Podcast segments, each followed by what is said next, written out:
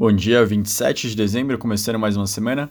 Ásia em queda, Europa em alta, dólar sem uma direção tão clara, mas lembrando, a última semana do ano tradicionalmente tem um volume de negócios bem reduzido. Mercados têm feriados, além de obviamente encerrar a semana mais cedo.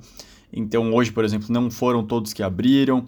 Isso impacta muito o volume de negócios ao longo dos próximos dias. De destaque externo, começa com China tendo um aumento no lucro industrial de 9%, que é interessante na comparação anual, mas é uma desaceleração dos 24% de alta em outubro, que por outro lado também era um ritmo muito aquecido.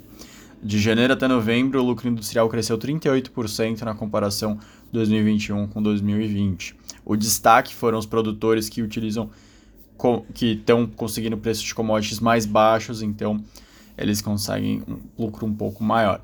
Outro destaque ainda na China é o Banco do Povo da China, equivalente ao nosso Banco Central, mencionando que está observando as condições do mercado internacional mais desafiadoras, e o mercado imobiliário local também é envolvidos nessa crise de liquidez e que está disposto a auxiliar com novos estímulos, que pretende, uma, pretende ter uma política monetária em 2022 flexível, apropriada e mais proativa com apoio para pequenas e médias empresas principalmente, ou seja, sinalizando que 2022 pode ter mais estímulos chineses, tudo indica que eles devem ter um segundo semestre mais aquecido.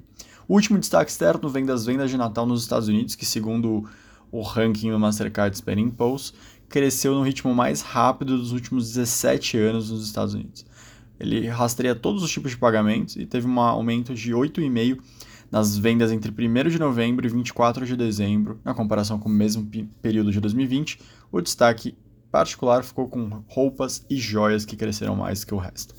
Aqui no Brasil, o Tesouro promete uma novidade para 2022, vai completando 20 anos do Tesouro Direto.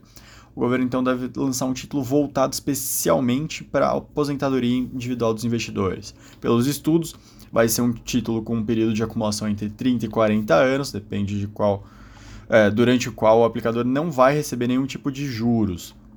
Só depois desse período é que ele vai ter creditado a sua remuneração, como se fosse realmente uma aposentadoria. O papel deve ser lançado já no ano que vem.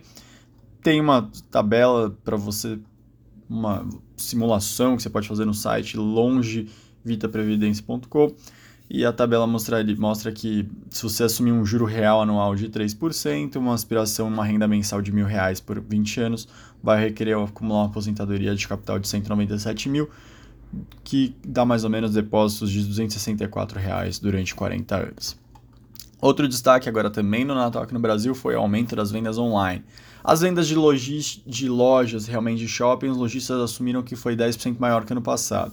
As online elas observaram faturamento de 6,6 bilhões entre 10 e 25 de dezembro, uma alta nominal de 17,9 sobre os 5,6 obtidos no mesmo período de 2020. Descontando a inflação de 10,42 no ano, considerando o IPCA 15, houve um crescimento real de 7,5.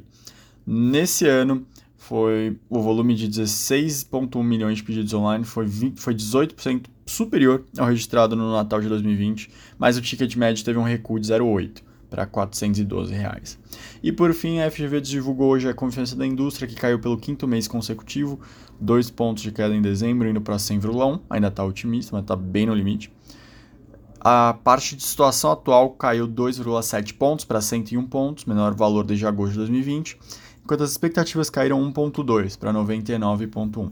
O nível de utilização da capacidade instalada caiu 1 ponto para 79,7. Me despeço de vocês, uma ótima semana e até amanhã.